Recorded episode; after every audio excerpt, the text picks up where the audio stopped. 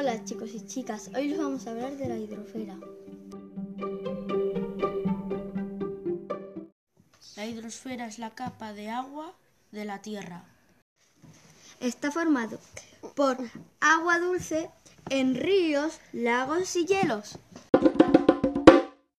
Y por agua salada que está en mares y océanos. Su agua siempre está en movimiento, que es... Es el, ciclo, del agua. El, el ciclo del agua tiene cuatro movimientos. La evaporación es el paso de líquido a gas.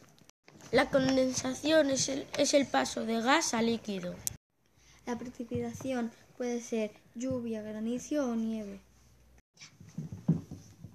Retorno. El agua vuelve al mar.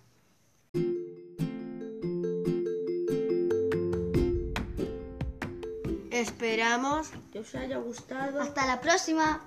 ¡Chao!